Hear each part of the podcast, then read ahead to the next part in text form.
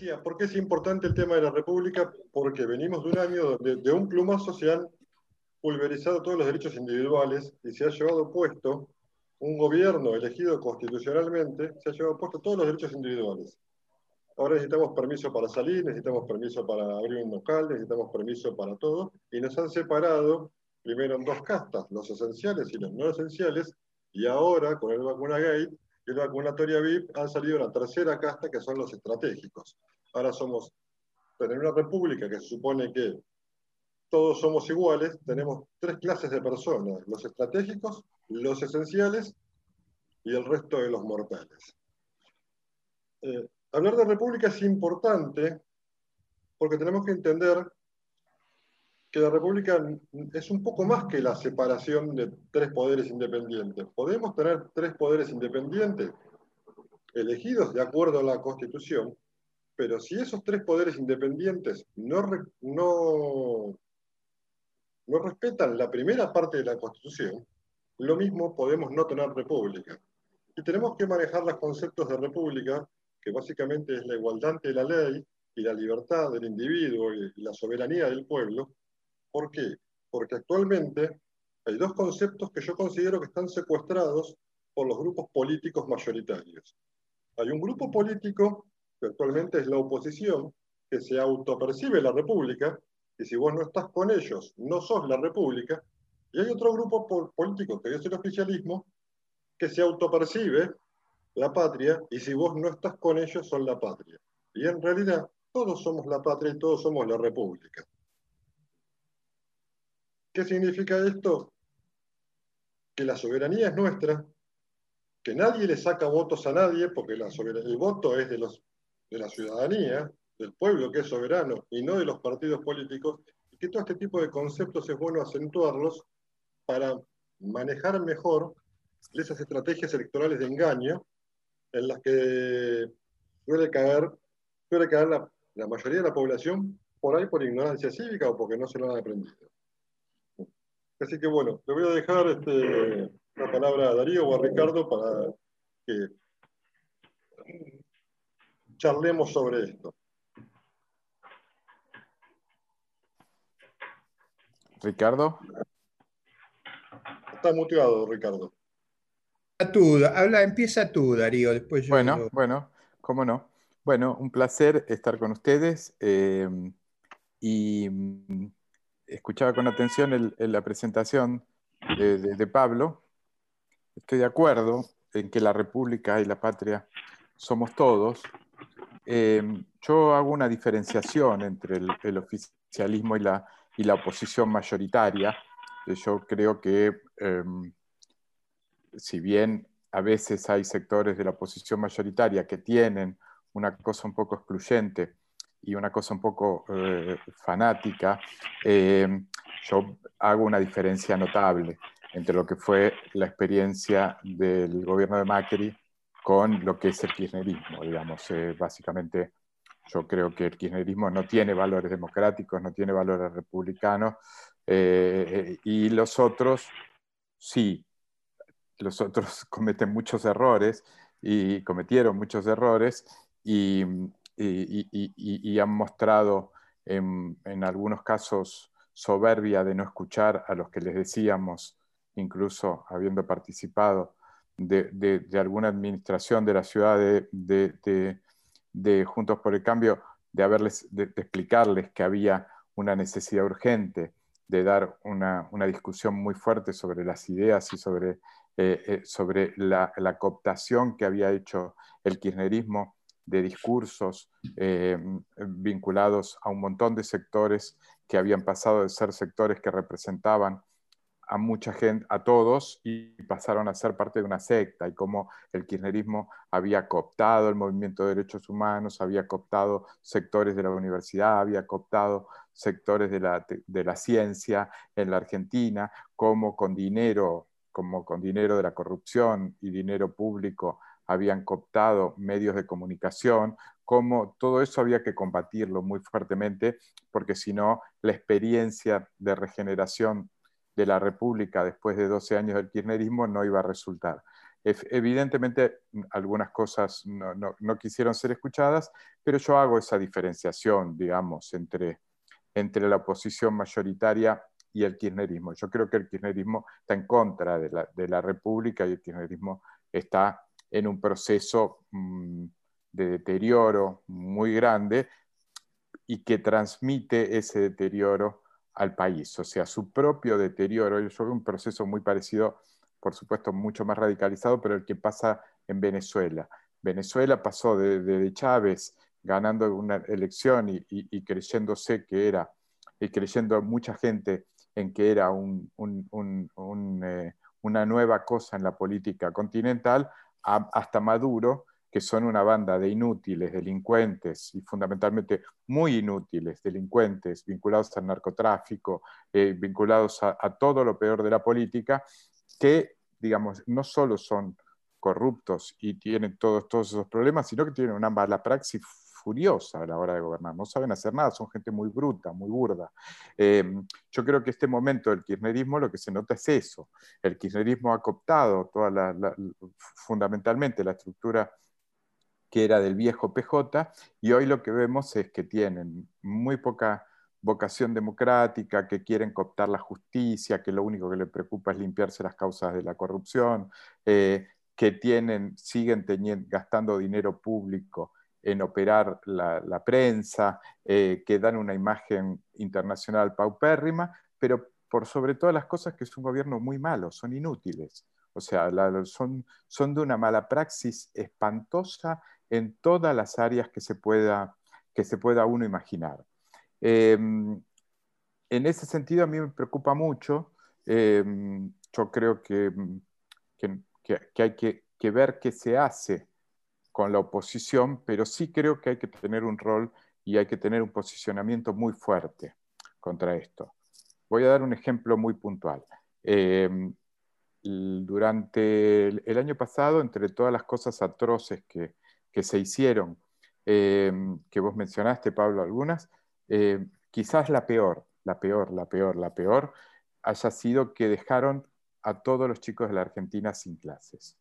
O sea, si eso produce un deterioro, no solo un deterioro educativo, sino un deterioro psicológico, un deterioro en el relacionamiento de los chicos, un temores que a los chicos chicos les, surgieron a partir de la, pérdida de contacto con sus compañeros. O sea, es, una catástrofe, es como una catástrofe lo que pasó. Em, eso se hizo con la, con la anuencia de toda la política en la Argentina.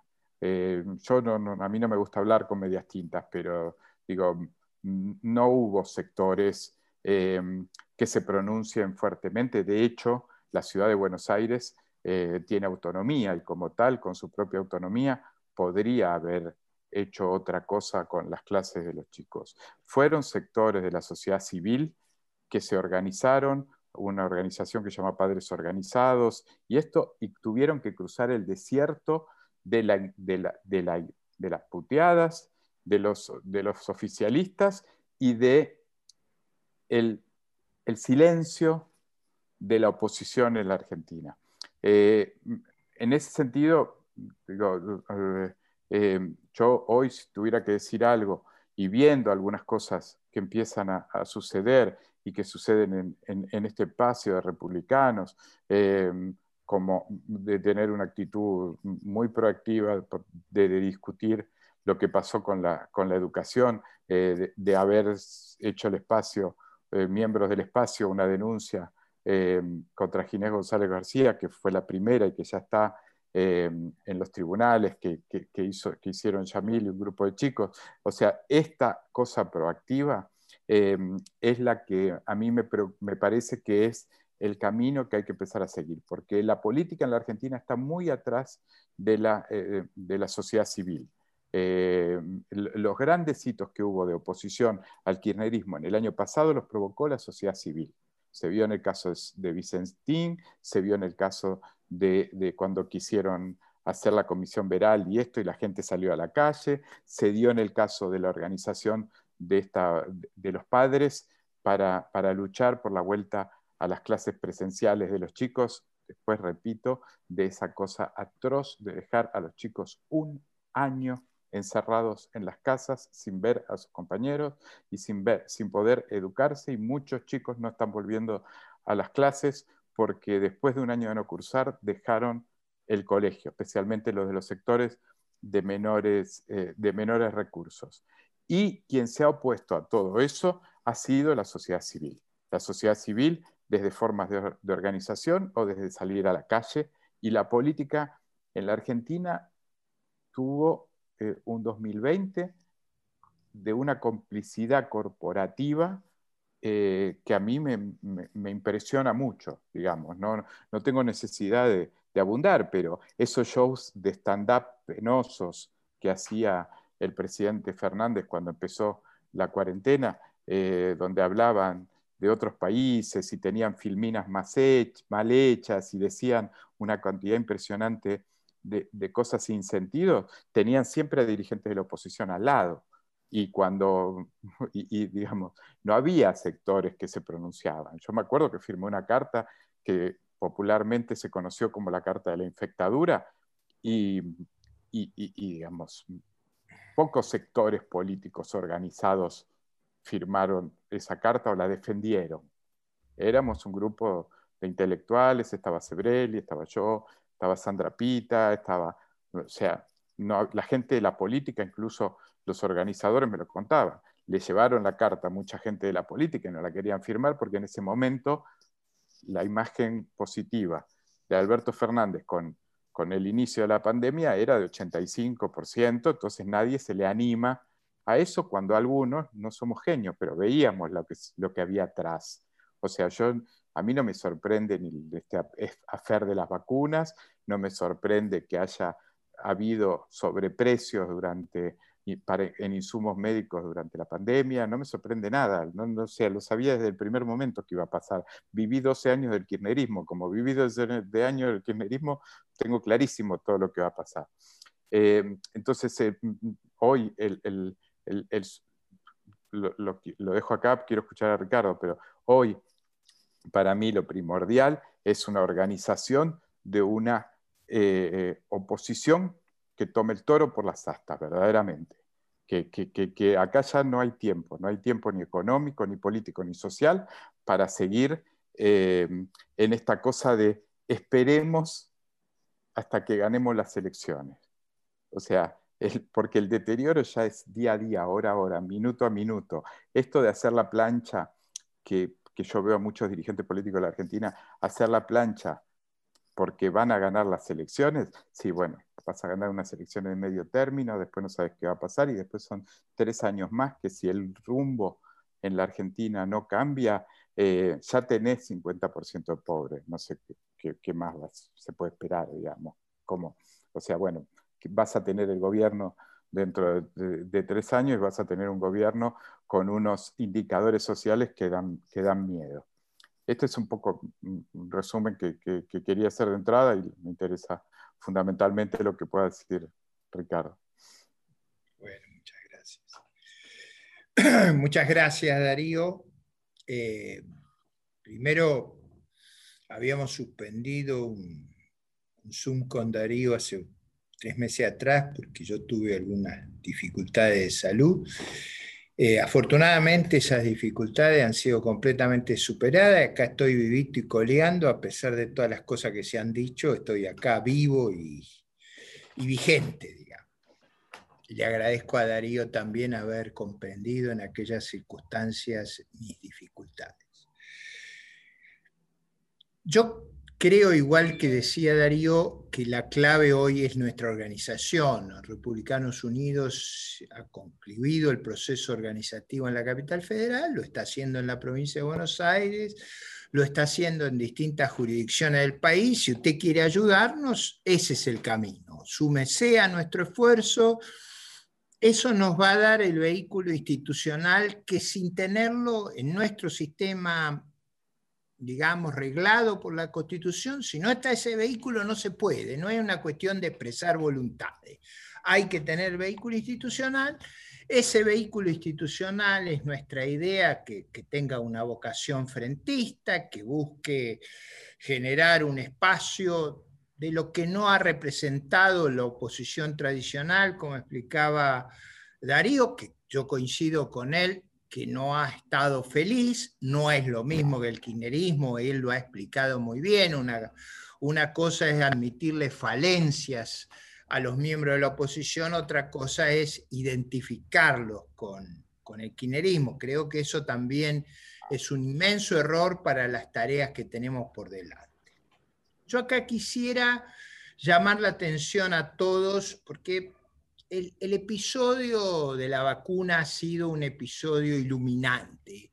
A veces en la vida de los pueblos ocurren cosas que no es que sean en sí tan significativas, sino que son muy pedagógicas. O sea, hay cosas que uno las ve que es muy difícil verla en, en otras circunstancias que probablemente sean y han sido mucho más graves que este episodio, pero este episodio es iluminante, o sea, uno lo ve, y digo lo ve con, preocupación, acá se la oligarquía que se vacuna, esa es la verdadera oligarquía en la Argentina, y se vacunan los jóvenes y los ricos, y se posterga a los, a mayores de edad, esto yo mismo, y se posterga a la gente que no tiene acceso al poder.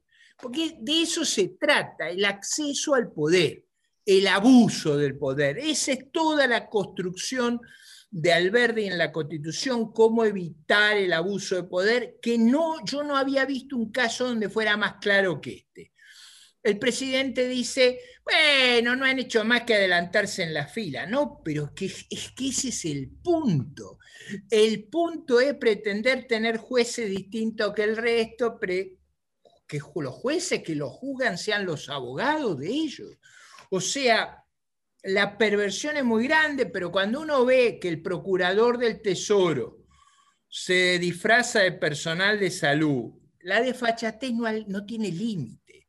O sea, no es que, que estamos haciendo un personaje marginal de la vida social argentina.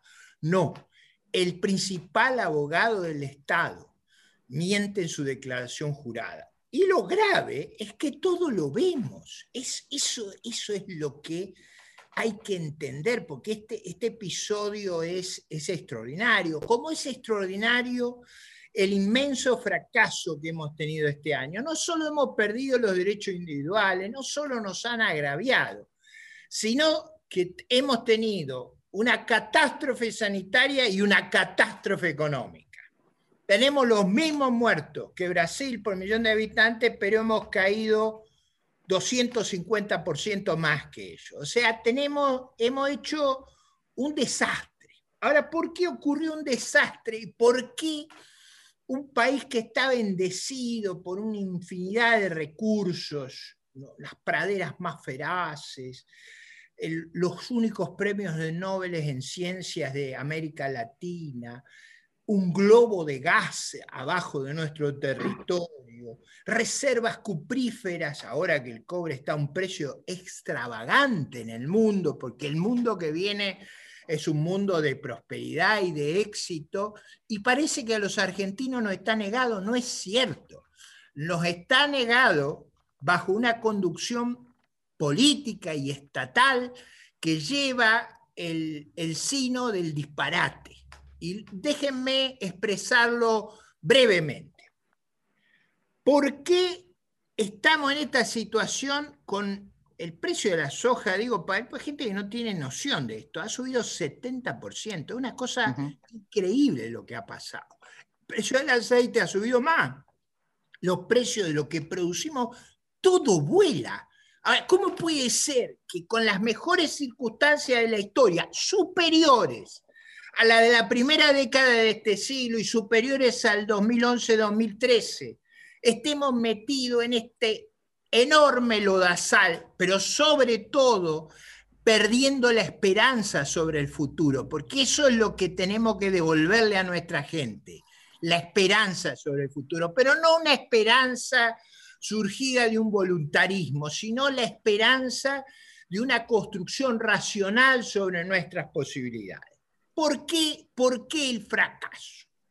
Yo quisiera hacer tres, tres reflexiones, uno sobre la gestión, otro sobre la visión y otro sobre la pérdida de autoestima nacional. A mí me parece que la pérdida de autoestima es crucial, es crucial, porque si usted se considera una basura, es muy difícil construir prosperidad, es muy difícil tener futuro, no hay forma de construir futuro si uno pierde la autoestima nacional, y lo voy a ejemplificar con casos que son dramáticos. Empecemos por la gestión. ¿Cuál era la clave del futuro en las circunstancias de la amenaza del COVID? ¿Cuál es la, cosa clave que había que hacer? Había que conseguir la vacuna. ¿En qué hemos fracasado? En que el gobierno no tiene la vacuna. Chile vacuna no un poquito más que nosotros, 15 veces más que nosotros. Brasil vacuna tres veces más que nosotros. No estoy diciendo lo que vacuna Israel, lo que vacuna. lo que vacuna Estados Unidos. No, no, estoy diciendo nuestros vecinos. Si Chile y Brasil lo pueden hacer, nosotros también. 15 veces. Ahora, ¿qué es lo que pasó? El gobierno no se ocupó de lo único que había que ocuparse, de lo que era central y decisivo para salir de esta pesadilla. No están las vacunas. Y no están las vacunas, a medida que uno investiga los episodios, porque se han hecho disparates, disparates. Por eso no quieren venir las vacunas acá. Porque, claro, con la justicia kirchnerista, con los sistemas que nosotros tenemos, el que viene acá pierde.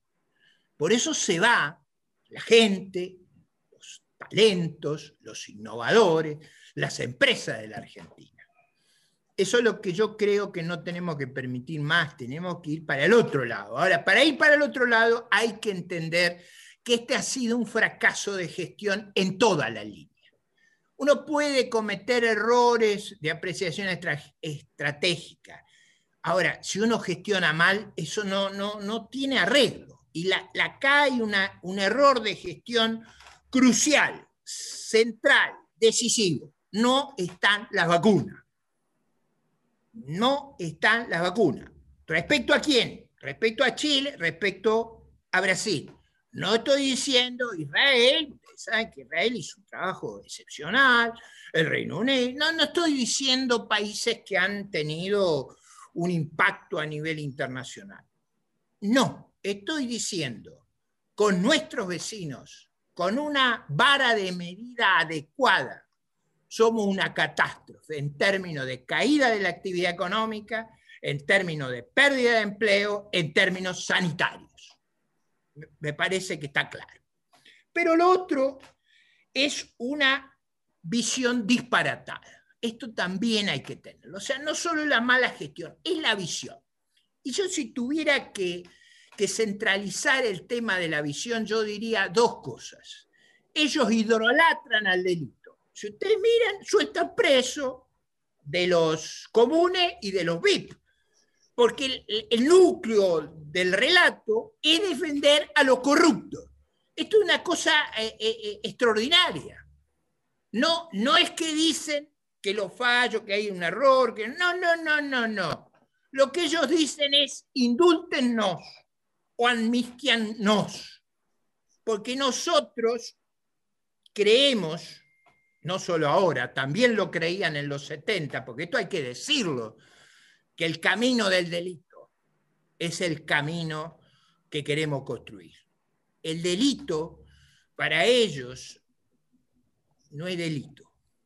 Es decir, el delito lo justifica el fin de ellos, porque ellos se sienten dueños de la patria, del bien, y entonces los medios, los medios son una cuestión menor.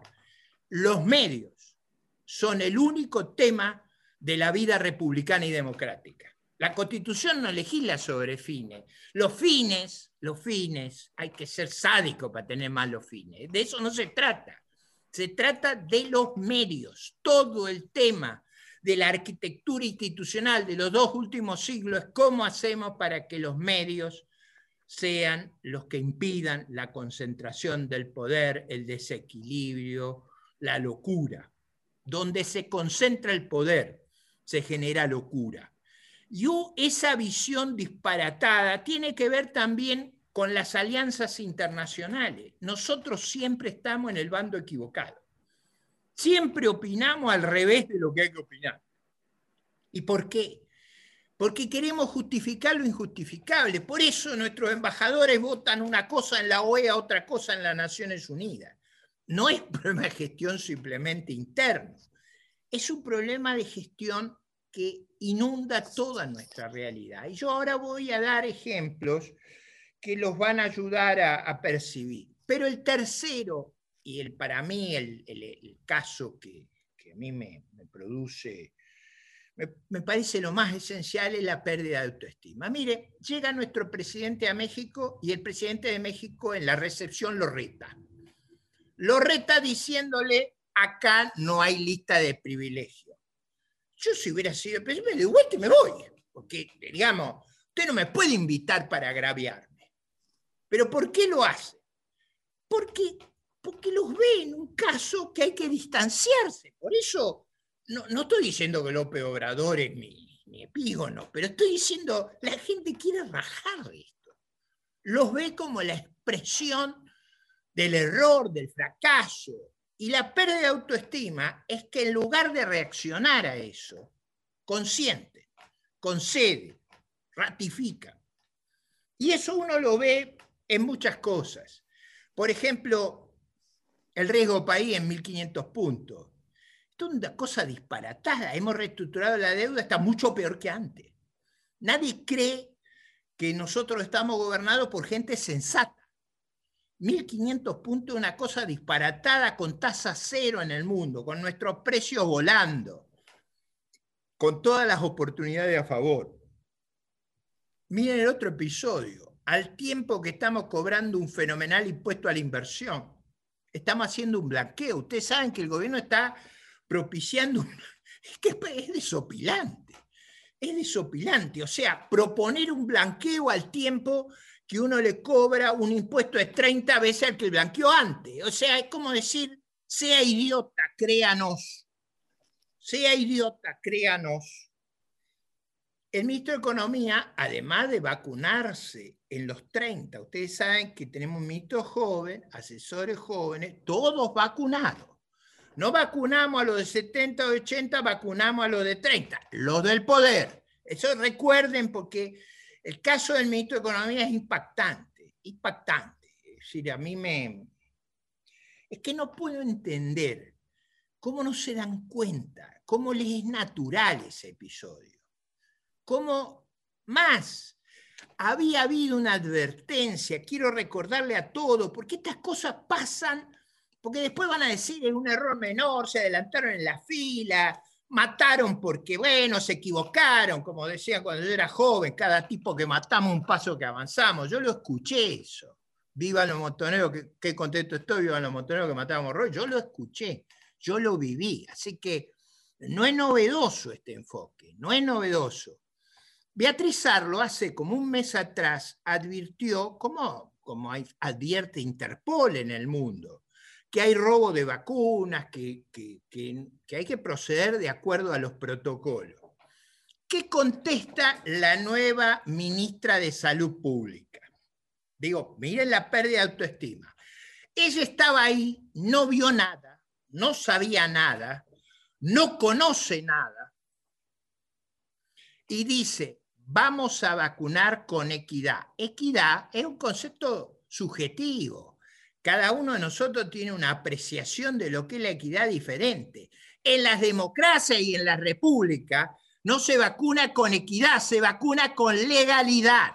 La legalidad y la igualdad ante la ley en nuestra constitución es el principio para las cargas públicas y para los impuestos para los actos de coerción del Estado. Fíjense, después de este escándalo, aparece de nuevo el criterio que ellos no están sometidos al imperio de la ley, sino a un nivel de impunidad que estremece, estremece el nivel de impunidad. Por eso, parte del debate, y después me voy a referir a ejemplos de países totalitarios que se han librado del totalitarismo, es cómo reacciona nuestro pueblo. Por eso acá no le podemos aflojar ni, Darío decía, no hay que conceder cuando parecen victoriosos.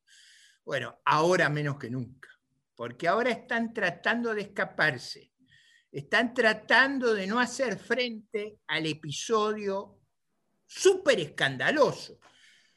Nuestro procurador del Tesoro, el principal abogado del Estado en la República, mintió en una declaración jurada para que lo vacunaran diciendo que era personal de salud, el señor Zanini. Digo, pero la desfachatez acá ha llegado a extremos insólitos. No, no, tenemos, eh, no tenemos pudor. Por eso la pérdida de autoestima, usted se degrada a un punto que no puede distinguir lo que es una iglesia de un lupanar. Es lo mismo. O una sinagoga de un lupanar. O una mezquita. O sea, usted no puede profanar los valores del pudor hay que tener pudor. La vida colectiva requiere cierto pudor. Hay cosas que no las podemos hacer para no violar a nuestro semejante. Ahí hay otro episodio que me tiene caliente, que es de otra envergadura, pero como me tiene sumamente caliente no me lo quiero callar. En el medio de esta crisis atroz que vive la República, el gobernador de Catamarca se ha comprado un Learjet nuevo 10 millones de dólares. No saben lo que es la miseria, la, mortalidad, la pobreza de los medios de Catamarca. Se ha comprado, ha comprado un Learjet. Ese Learjet cuesta 10 millones de dólares. Ese, esos 10 millones de dólares, el Banco Central que no le entrega dólares a las empresas para, para los insumos, para el proceso productivo, se paralizan por falta de insumos, le da los 10 millones de dólares para el que tenga ahora sí un viaje VIP. Por eso digo, la vacuna es una muestra del episodio. Ahora voy a ir a otro más grave todavía.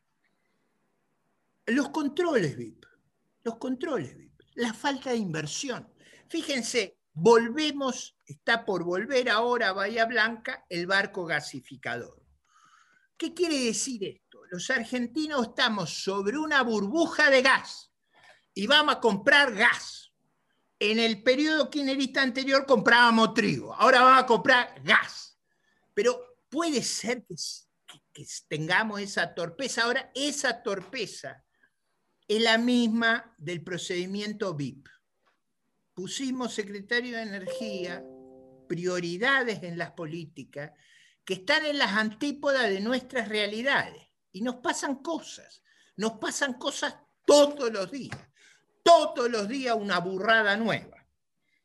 Ahora, si ustedes me dijeran, eh, hay un desprecio a la clase media, todo lo que nos están escuchando, que integran la parte productiva de nuestra sociedad, saben muy bien, autónomos, monotributistas, no ajustan la escala. Hay una agresión impositiva feroz contra nuestra población. Pero acá paso a un tema que a mí me subleva, probablemente, como dicen los miembros del gobierno, porque nunca tuve esos privilegios, pero un tema que me subleva porque viola la legalidad de campo a campo, que es que nuestra vicepresidente cobra dos pensiones graciables y el sueldo de vicepresidente.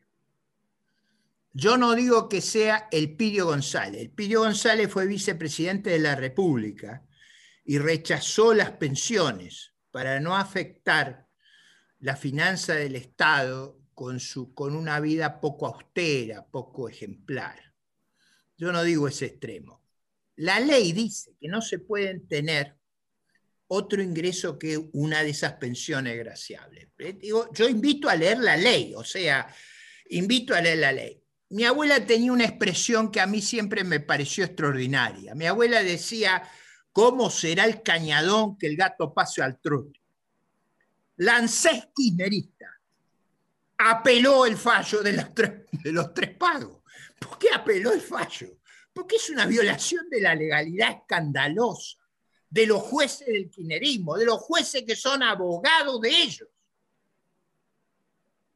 Digo, en el momento del ajuste más feroz que conoció nuestra sociedad a los jubilados, la presidenta reclamaba cobrar dos millones de pesos en jubilación y sueldo y cobrar 100 millones de retroactivos exentos de impuesto a las ganancias. ¿Cómo lo escuchan? ¿Cómo lo escuchan?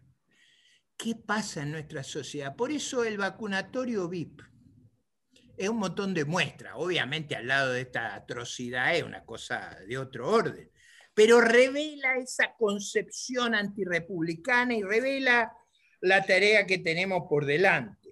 Y acá yo quiero llamar la atención, como decía Darío, a las circunstancias. Yo siempre recuerdo la caída del muro de Berlín. Para los que no se acuerdan cómo fue, había mucha gente que se escapaba de la Alemania comunista. Se escapaba vía Hungría, se escapaba.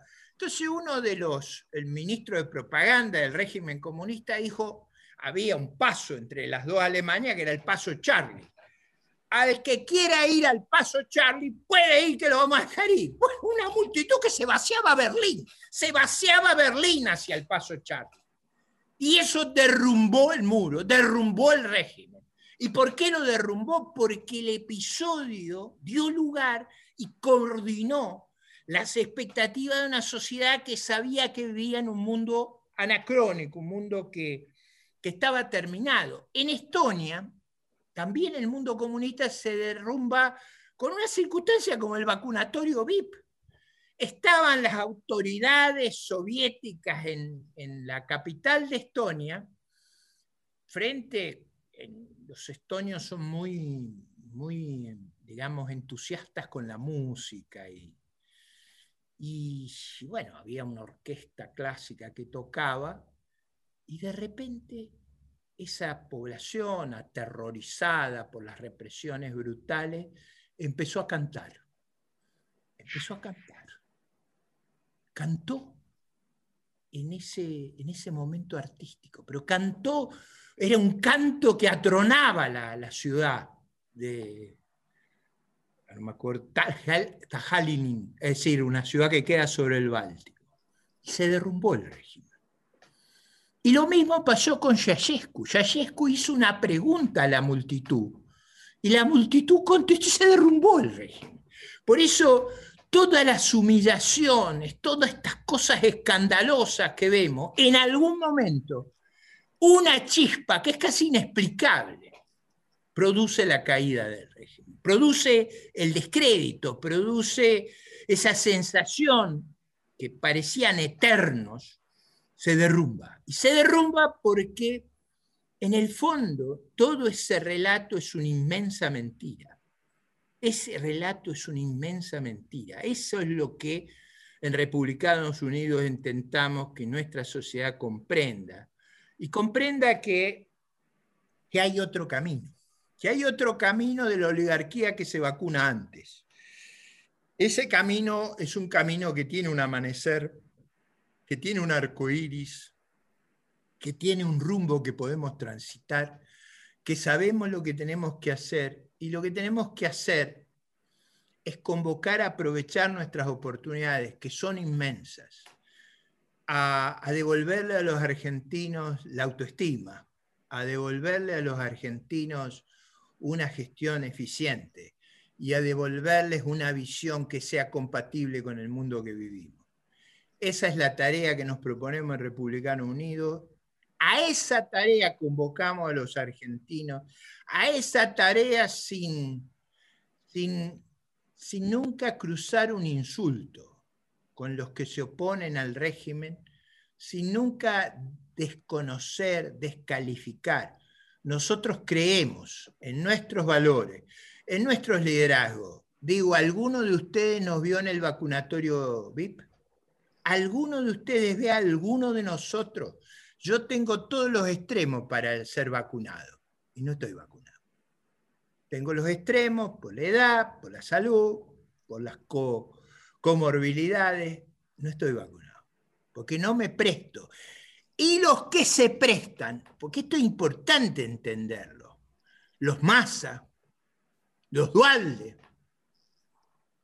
se presta un espectro que es cómplice con el régimen. Por eso no hay que creer nunca en la versión moderada. Los, los moderados del régimen son los que le han hecho el caldo gordo a que vivamos las humillaciones, los riesgos, el inmenso problema que estamos afrontando, porque recuperar la Argentina de este escarnio, de esta vergüenza, nos van a preguntar, ¿cómo no vieron eso? Si estaban los bolsos. No es que la vacuna ocurre en abstracto. No, la vacuna ocurre después de los bolsos. Es lo mismo, siempre lo mismo. Por eso, felices los que ven, como era que decía el Evangelio, felices los que creen sin haber visto. Esta vez, desgraciadamente, para muchos argentinos hemos tenido que meter la mano en la herida nuevamente para saber lo que con esta gente nos iba a pasar. Pero yo no vine con un mensaje pesimista, al revés. Como notarán, estoy bien de salud, estoy con la energía y la convicción de siempre. Más aún, estoy enormemente optimista sobre lo que tenemos que hacer, sobre lo que podemos hacer y sobre cómo va a ser nuestra recuperación. Y quiero ser en eso claro. Si nos dejamos de, de ser vulnerables en nuestra área marítima exclusiva, nos roban 5 mil millones de dólares, 600 eh, barcos de pesca ilegal. Y nos roban porque no sabemos defendernos, porque subestimamos la necesidad de nuestras Fuerzas Armadas, de la tarea de asegurar la soberanía. Esa es la verdadera soberanía, que no nos roben subestimamos nuestro potencial cuando importamos gas viviendo arriba de un globo de gas. Subestimamos nuestro potencial y nuestra soberanía cuando expulsamos a todas las empresas digitales e informáticas del país. Somos el único país que inventa eso. Y lo único que hacemos es expulsarlo. Y nos alegramos que se vayan los creadores, los generadores de riqueza ellos se preparan para administrar el otro gran problema de la visión estratégica del gobierno. Uno es la confluencia y la, digamos, indulgencia con el delito. El otro es creer que nos vamos a volver buenos si nos empobrecemos. Y yo quiero decirle acá que yo comparto las visiones del iluminismo escocés la clave de la soberanía, de la prosperidad, del futuro nuestro, es saber cómo salimos de la pobreza, no cómo nos metemos en la pobreza. Esa es la, esa es, ese es el camino. No es simplemente batallar por la dignidad de nuestra patria, por el respeto de las instituciones, es batallar por un futuro mejor para nosotros, para nuestros hijos y para todos los hombres de bien que quieran habitar el suelo argentino. Muchas gracias a todos. Bueno, indudablemente Ricardo volvió al 140%, 150%, lo cual me llena de alegría. Siempre es un placer escucharlo. Y por suerte viene acompañado de Darío, que también es un placer escucharlo. Yo escuché a los dos y me estuve acá haciendo algunos análisis eh, Darío hablaba de la indulgencia de todo el sistema en este año que pasó. Ricardo nos comparó con Brasil y con Chile. Yo en este punto quiero hacer una comparación sobre lo que es la República, porque justamente, a diferencia de Ricardo, yo soy abogado. Eh, Chile tiene un sistema unitario de gobierno y Brasil tiene un sistema federal. Yo hasta mediados del año pasado, no me acuerdo bien la fecha, creo que septiembre, estuve siguiendo el tema de la pandemia y las cortes federales de, Brasil. Y yo por lo menos conté 16 fallos, cuatro o cinco de ellos de la Suprema Corte Brasilera, respecto a las competencias de quién tenía competencia de qué entre los municipios, los estados y el gobierno nacional para cerrar o abrir o dictar medidas. Lo cual es importante esto, porque Ricardo bien marcó que la constitución es una cuestión de medios, de cómo nadie se puede alzar con el poder absoluto. De hecho, la constitución dice que si el gobierno tiene las facultades extraordinarias o la suma del poder público, eso es traición a la patria. ¿Por qué? Porque veníamos de la experiencia de Rosas cuando armamos nuestra constitución.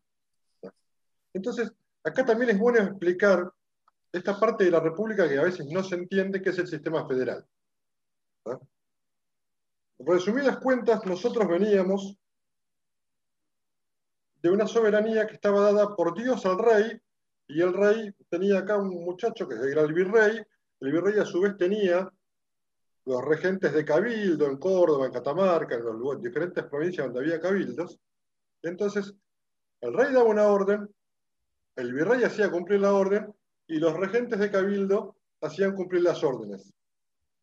Este era un sistema claramente unitario donde la soberanía recibía del rey. En 1810 y 1816 decidimos deshacernos de eso. Miles y miles de argentinos murieron para deshacernos de eso. Esto es importante que lo tengamos en cuenta. Y decidimos que la soberanía era del pueblo y que ya no éramos más una monarquía donde un rey con una corte a espaldas nuestras nos decía qué teníamos que hacer.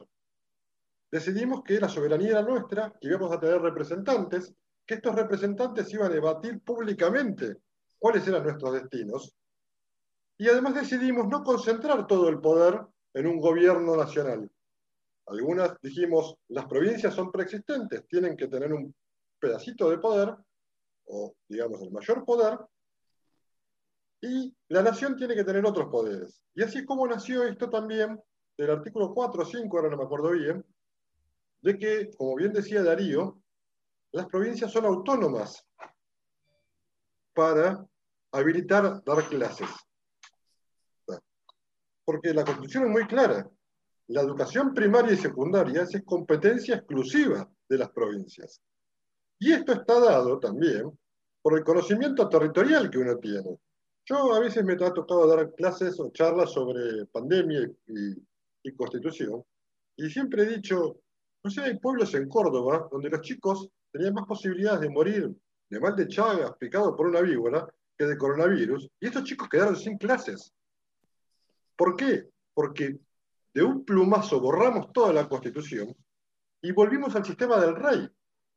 De un plumazo borramos y anulamos el Congreso y las decisiones las tomaba una corte de científicos que no sabíamos bien quién era, que no sabíamos por qué tomaban esas decisiones, junto con el rey, que era Alberto Fernández, y los gobernadores se convirtieron en virreyes, que hacían todo lo que hacía Alberto Fernández, y los intendentes se convirtieron en regidores del cabildo, que hacían todo lo que mandaba el virrey y el rey. Entonces, Fíjense cómo el desconocimiento de la ciudadanía, de no exigirle a los gobernadores o a los intendentes que avalen sus competencias, que, ejerzan sus competencias, porque a nadie se le ocurrió pedirle a Larreta, a Kicillof o a cualquier otro gobernador que abra las escuelas porque él podía abrirlos. Todos esperamos que habilite, Trota habilite a Larreta para tener clases. Y finalmente, a raíz de la presión social, porque social, fue social, Después la oposición se montó y lo quiso hacer pasar por un logro, pero todos sabemos que fue una presión social. Finalmente este año tenemos clases. Entonces, es importante que volvamos a recuperar el orgullo como pueblo, como bien decía este, Ricardo, la, la autoestima como pueblo, y digamos que somos el pueblo soberano y que nosotros somos libres de decidir, y que esa decisión también implica responsabilidad. Que nosotros tenemos que decidir y que nuestros representantes nos tienen que hacer caso a nosotros, no nosotros a los representantes. Que los representantes no pueden cerrar el Congreso y dejar todo en manos de un rey y su corte de científicos, como fue lo que pasó, porque nadie alzó la voz al decir están cerrando el Congreso. O sea, es todo, está todo mal acá.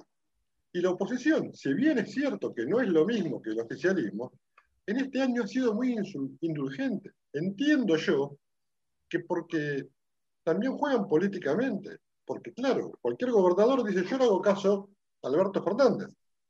Si sale mal, la responsabilidad de Alberto Fernández. Si sale bien, yo acompañé a Alberto Fernández. Nadie toma su responsabilidad, nadie hace nada. Entonces, lo que venimos a hacer con Republicanos Unidos es a intentar hacer un espacio donde los representantes representen al pueblo y sean responsables y quieran liberar al pueblo de este sistema que ya no da más, que está a la vista de todos. Entonces está bien, si no nos quejamos como pueblo porque desconocemos cómo funciona el sistema, es lógico que después este, Guzmán se vacune. Y después de todo, Guzmán es el mercado. Nosotros dejamos que Guzmán este, digite los precios, nos diga qué precio comprar y a qué precio vender, nos diga qué podemos importar y qué podemos exportar, nos diga qué podemos, este, cuánta, qué cantidad tenemos que producir, porque si una empresa produce menos del 100%, van corriendo a, a apretarlo. Como pueblo permitimos eso. Entonces, claro, Guzmán es la voluntad del mercado, si se quiere. Entonces es lógico que Guzmán esté protegido por una vacuna. Ellos lo piensan así. Si nosotros somos simples vasallos que obedecemos, porque no tenemos autoestima, porque no salimos a reclamar nuestros derechos, nuestras libertades, a no ejercer nuestra libertad con responsabilidad. Porque también ejercer la libertad implica ser responsable y por eso todo el mundo le huye. Cuando yo digo que tenemos que ser responsables, tenemos que apuntar, pongámosle un ejemplo, a la concientización de la gente. Yo no quiero ir a una reunión de 500 personas porque yo sé que me puedo contagiar. Pero eso tendría que ser lógico. No tendría que decirme el Estado que yo no puedo ir a una reunión de 500 personas. Simplemente yo soy soberano, soy autónomo, soy responsable digo, no, a una reunión de 500 personas no voy porque el problema es mío, no del Estado. Nosotros dejamos que esas decisiones las tome el Estado porque no tenemos autoestima y no tenemos responsabilidad. A eso, esa es la batalla que hay que dar. Esa es más o menos la reflexión que yo tengo de lo que escuché de Darío y de Ricardo. No sé si están de acuerdo conmigo, ¿qué opinas, Darío? Así volvemos haciendo el Sí, sí, yo estoy de acuerdo. Creo que, hay una, una, carencia. Yo creo que el Estado puede hacer normas, pero siempre dentro de la legalidad, en todo el mundo. Yo creo que, a ver, el, yo veo, visualizo un mundo hoy que tiene dos grandes divisiones. Entonces yo veo un mundo con la democracia en crisis y veo que hay dos grandes bloques o dos grandes tendencias, populismo de derecha y populismo de izquierda. Eh, ¿Cuáles son los países que gerenciaron mejor todo este problema del coronavirus? Los que se escapan de esa lógica, de la lógica del populismo de derecha y, eh, y el populismo de izquierda, donde el sistema funciona, donde las instituciones funcionan, donde todo funciona. En Alemania hay medidas restrictivas, pero el Parlamento eh, funciona, los parlamentos de los estados funcionan, entonces uno dice, bueno, están cerradas las cosas, hay medidas restrictivas, pero se hace desde la legalidad. No pasa lo mismo en Hungría. Víctor Orban en Hungría es un tipo que tiene, un, es como un kirchnerista húngaro, digamos, que tiene clausurado, apretado todo, que toma las decisiones unilateralmente y tal. Un populista, un demócrata. Pasó lo mismo en Uruguay. Uruguay se comportan como, como demócratas. Entonces toman medidas, evidentemente. Tomaron medidas restrictivas. La gente no pudo ir a Punta del Este y eso representa un quebranto económico para el Uruguay muy grande por la fuente de, ingreso que representa el turismo. Pero nadie dice que eh, eh, eh, Uruguay se volvió un gobierno autoritario porque tomó esas medidas, porque sabe que el funcionamiento institucional es bueno. En la Argentina el problema extraordinario es que el sistema institucional está averiado, está roto, está completamente roto. O sea, la, la, gente ha perdido la confianza en la justicia y es lógico que pierda la confianza en la justicia, porque todos sabemos los manoseos a los que se ha expuesto la justicia por parte de la política todos sabemos lo que ha hecho el kirchnerismo con los jueces, que es lo mismo que había hecho el menemismo unos años antes con los jueces. O sea, entonces es el, sistema argentino viene averiado por muchos años. Yo veía en las redes sociales mucha discusión respecto del gobierno de Menem. Y, y era, eh, yo decía, este es el gran problema de la Argentina, porque el gobierno de Menem, que hizo meritoriamente, muy meritoriamente por parte de Caballo, un montón de reformas del Estado, eh, que, que, hicieron que el Estado sea más eficiente y hubo momentos donde pararon la inflación y un montón de cosas que mucha gente podía querer ponderar, había gente que estaba discutiendo fanáticamente a favor de Menem cuando institucionalmente el gobierno de Menem tuvo problemas pero gravísimos. O sea, se hablaba de que los jueces lo ponía el Poder Ejecutivo y estaban puestos sus nombres en una servilleta. Había dinero negro de la CIDE que salía hacia los juzgados. Había un montón de cosas. Había, hubo leyes que la votaron diputados que no eran diputados.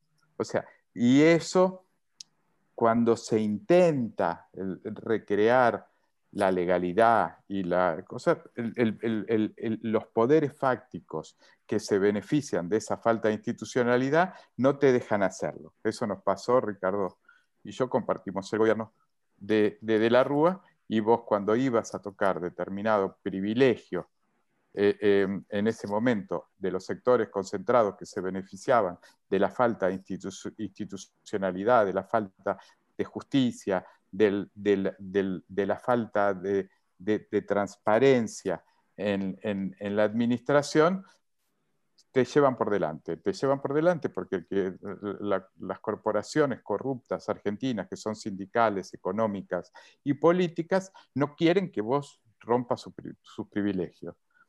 ¿Y para qué? Para después volver en un ciclo como del Día de la Marmota, después vuelve el peronismo a arreglar lo que prendió fuego y tuviste 12 años del kirchnerismo donde se deterioraron las instituciones de una manera brutal. lo de las provincias, Ricardo mencionó el tema de, Catamarca, lo, que pasó en las provincias durante el tema del coronavirus es una cosa impresionante.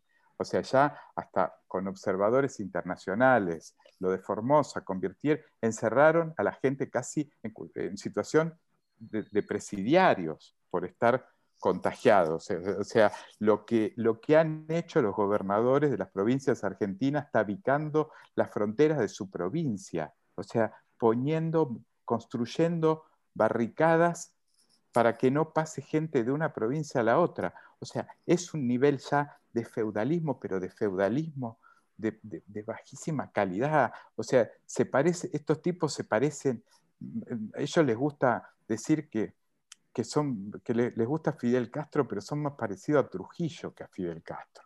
Son una cosa tremebunda, tremebunda. Eh, y, entonces el, el nivel de reconstrucción tiene que ser muy profundo. Ahora, ¿cómo se puede plantear el nivel de reconstrucción? planteando los problemas tal cual son. O sea, si la política y si nosotros no somos capaces en la discusión pública de plantear, incluso en los diálogos con las políticas, porque yo también a veces miro las redes sociales y me enojo mucho porque dicen, este está hablando con uno de Juntos por el Cambio. No, en política se habla. Lo que no se puede hacer es ir a hablar y no decir las cosas.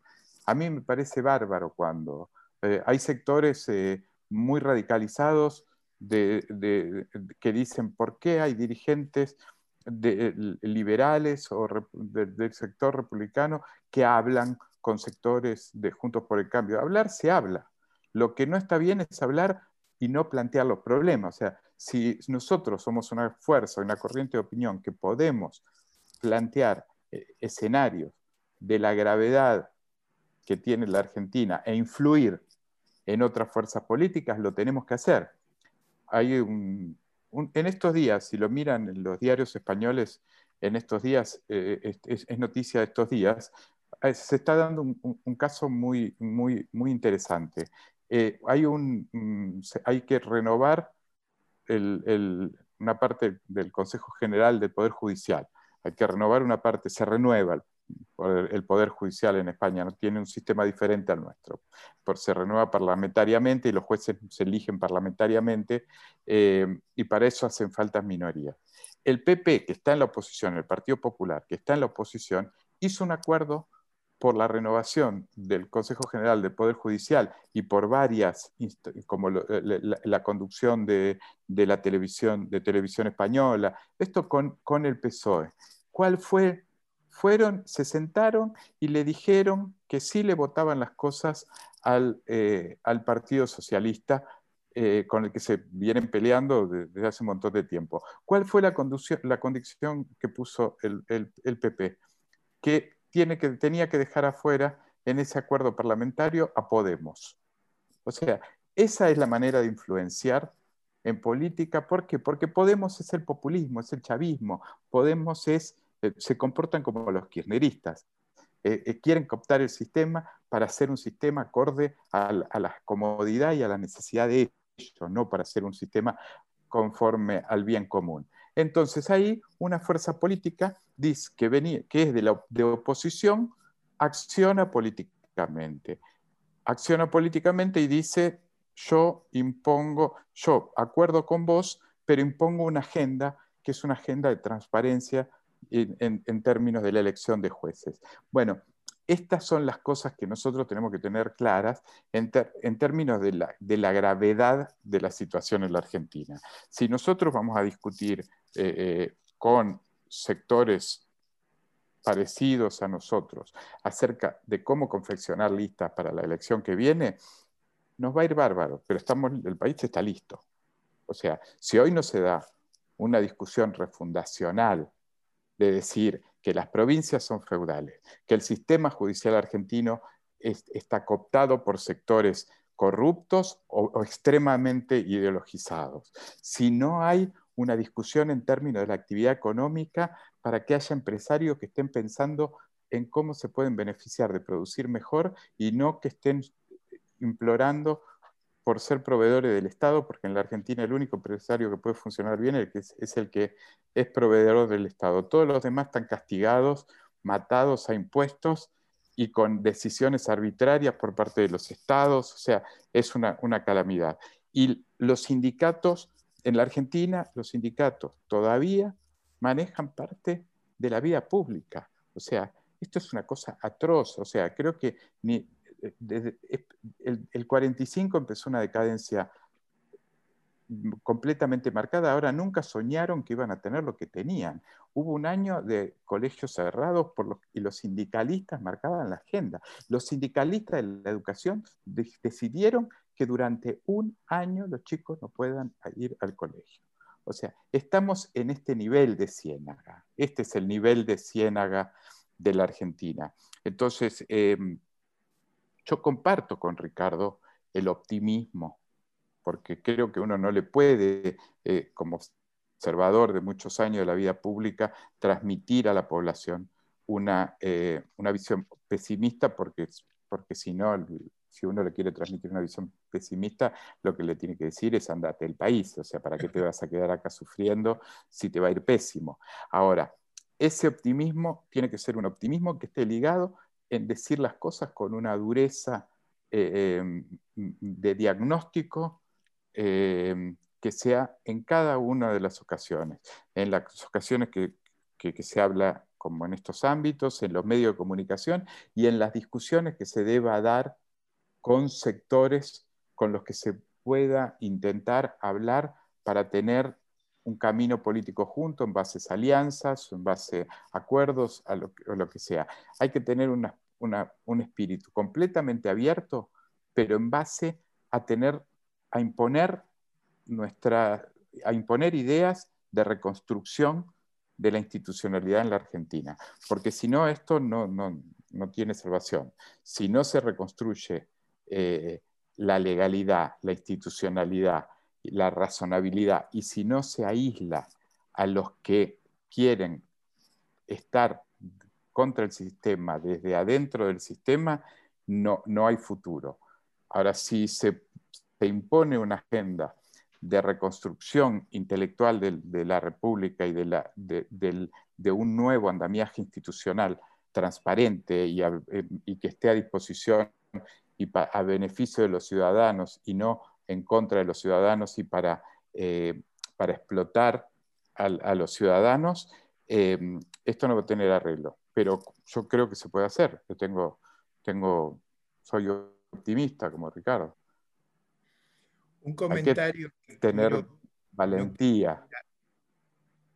Un comentario, Darío, que no quería que se nos escapara porque más allá de, coincidir con tu, con tu aproximación, yo quisiera enfatizar un tema organizativo. Necesitamos que Republicanos Unidos, allá organizado en la capital, se organice en todo el país.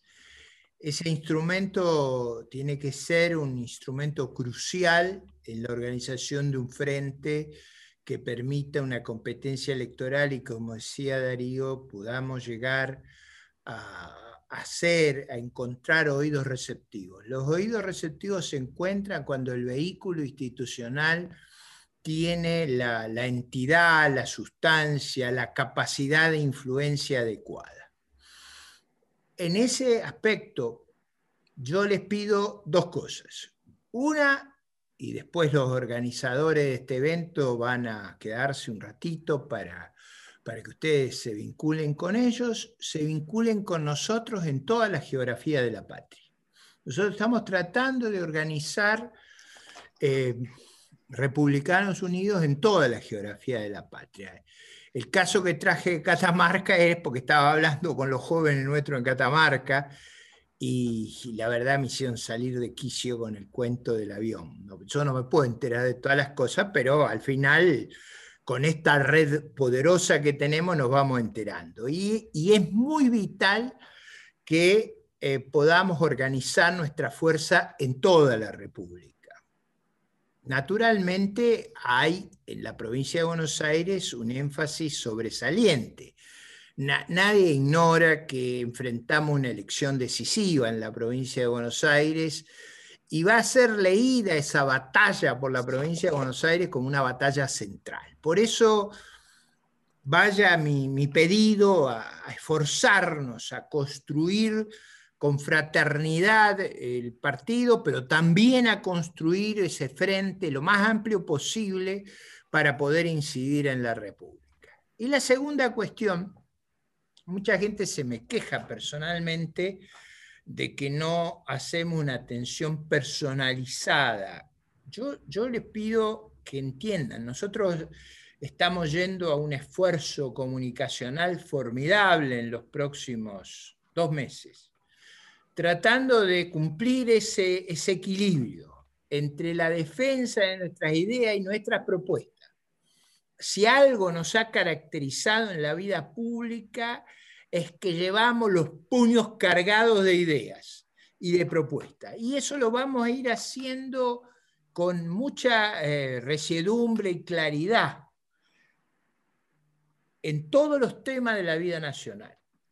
Pero necesitamos organizar y la única manera de organizarnos es constituir el partido en cada ciudad, en cada provincia, en cada barrio. Es vital que tengamos esa organización, la gobernabilidad. Lo que decía Darío, porque las reformas que hay que hacer en la Argentina son muy grandes. La gobernabilidad, la capacidad de evitar que un grupo de inadaptados nos someta a arbitrariedades tan extremas como dejar a nuestros hijos, nuestros nietos sin clase. Eso, la pérdida de capital humano, la pérdida de oportunidades. ¿Ustedes creen que eso se distribuyó homogéneamente en la sociedad argentina? No.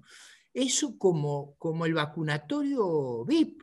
Eso hay quienes pudieron tener clase y quienes no pudieron. ¿Dónde están los que no pudieron?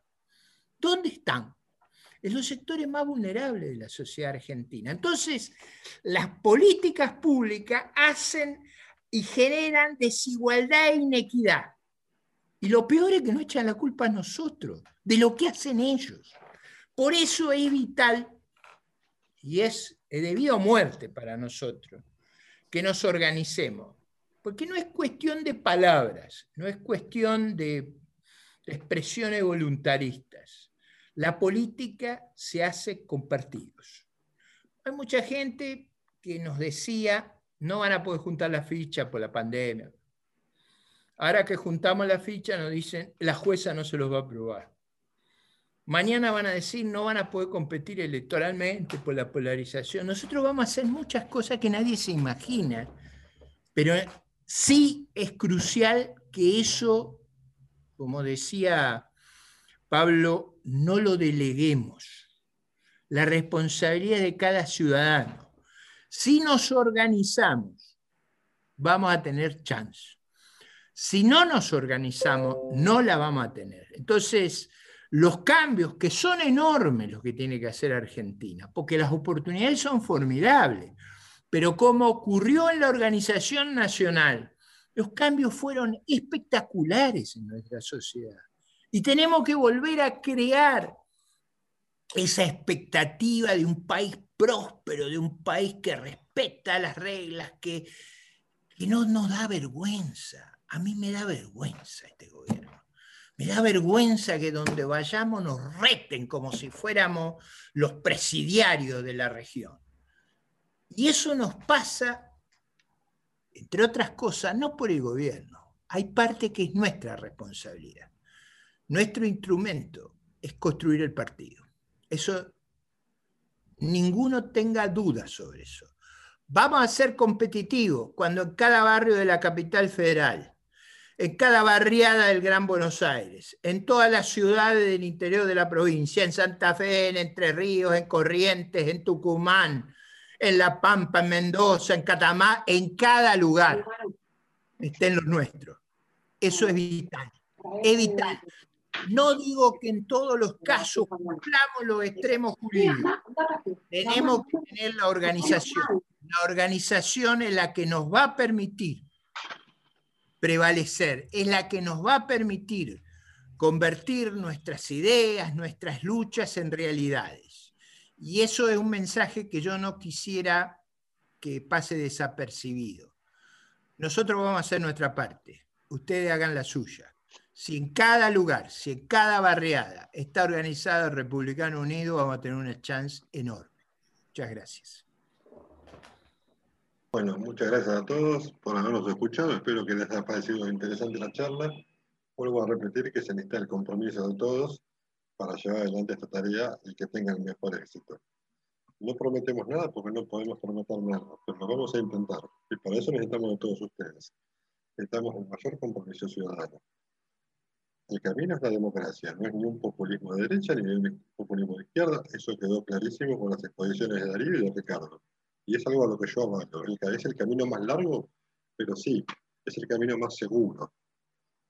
Echeverría cuando hablaba de la revolución, este, de la revolución de Mayo, en un libro que él escribe que se llama La tiranía y los ideales de Mayo, se pregunta qué pasó con la revolución de Mayo, porque en 1820 teníamos una tiranía como la de Rosas. Y él llega a la conclusión de que las revoluciones duraderas son las que se dan progresivamente y de a poco, y que el pueblo las entiende. Las revoluciones de pocos hombres, por más que las ideas sean brillantes, terminan en una contrarrevolución peor que la revolución. Es el caso de lo que pasó con la revolución de Mayo. De 1810 a 1820, con Rosas estábamos peor que el virrey. Eso es lo que dice él. Entonces, tenemos que empezar a transitar una senda para llegar lo más rápido al objetivo. Pero el camino va a ser largo. No hay soluciones mágicas. Y el camino tiene que ser entendido y acompañado por la sociedad. Si no, no se puede. En eso tenemos que trabajar. Tenemos que dar la batalla cultural y la batalla política en simultáneo, para ir convenciendo a la gente de que lo que proponemos es el camino correcto. Eso es la reflexión final que quería dar. Muchas gracias a todos y buenas tardes.